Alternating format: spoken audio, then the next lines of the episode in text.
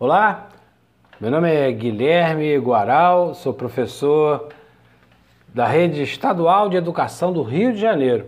Esse é o podcast de número 4 da disciplina História do primeiro bimestre da segunda série do ensino médio regular. Nesse podcast vamos falar um pouco sobre a Revolução Francesa, começar a comentar sobre esse grande momento da história. E, e vamos começar pelos antecedentes. Né? O que que levou ao acontecimento, a esse grande acontecimento da história que foi a Revolução na França nos anos finais do século XVIII? Bem, uma crise, né, grave crise na plantação de trigo lá francesa, é, fez com que em dois anos, 1787 e 1788, as safras de trigo fossem baixíssimas. Muito por conta do, das intempéries climáticas. Nossa, que nome difícil! O que, que é isso, professor? É chuva, neve, é, que o, o, as condições do tempo e do clima não estavam positivas lá, sobretudo na, no período do inverno, o que fez com que a safra de trigo fosse baixíssima. Trigo é a base da alimentação. Do trigo, por exemplo, é que a gente faz o pão, né? as massas em geral. Bem, outra questão foi que a França se envolveu na chamada Guerra dos Sete Anos. Todo, toda a década de 80 do século XVIII, franceses e ingleses, aliás, uma disputa quase milenária ali, eh, estavam envolvidos em guerra disputando questões de espaço, não só na Europa, mas também na América. Os franceses foram derrotados nessa guerra dos sete anos. E, em contrapartida, eles apoiaram os norte-americanos nas suas guerras de independência. Então, os franceses gastaram muito dinheiro, né? porque as guerras são sempre muito caras, custosas, além das vidas que se perdem. E, em contrapartida, a nobreza francesa, principalmente ligada ali ao rei Luís XVI, a rainha Maria Antonieta, não queriam saber de cortar os seus gastos e viviam num luxo excessivo, festas e mais festas.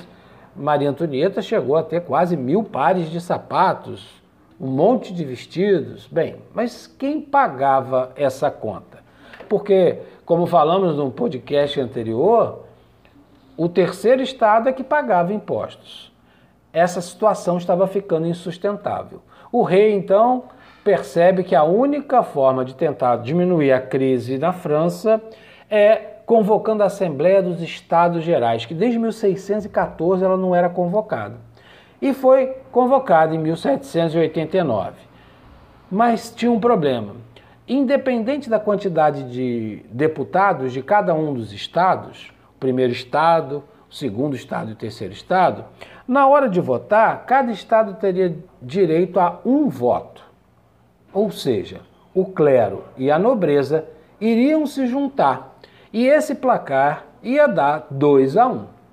Então, já sabendo que o placar ia ser desfavorável, o terceiro estado rompeu com a Assembleia dos Estados Gerais e decidiu que ia se isolar dentro lá do palácio e só sairia dali quando redigisse uma nova constituição para a França. De fato, esse documento, muito inspirado no filósofo Rousseau, um dos iluministas, já comentados na videoaula, aqui no podcast, né, eles redigem a Declaração dos Direitos do Homem e do Cidadão. E inauguram um novo momento, aonde a burguesia estava mostrando que tinha força. E com as classes populares nas ruas tomando, por exemplo, a Bastilha, que era uma antiga prisão do que o rei mandava colocar lá seus inimigos, mostrou que o povo estava para matar ou morrer. Isso assustou bastante o nobre Luís XVI, que acabou fazendo essa concessão. Começava ali o período da chamada monarquia constitucional. Bem, Aqui terminamos esse podcast. Eu espero que você tenha gostado. E se ficaram algumas dúvidas, eu recomendo você consultar o material escrito, rever as videoaulas e procurar a ajuda da sua professora ou do seu professor. Grande abraço e até o nosso próximo encontro. Valeu!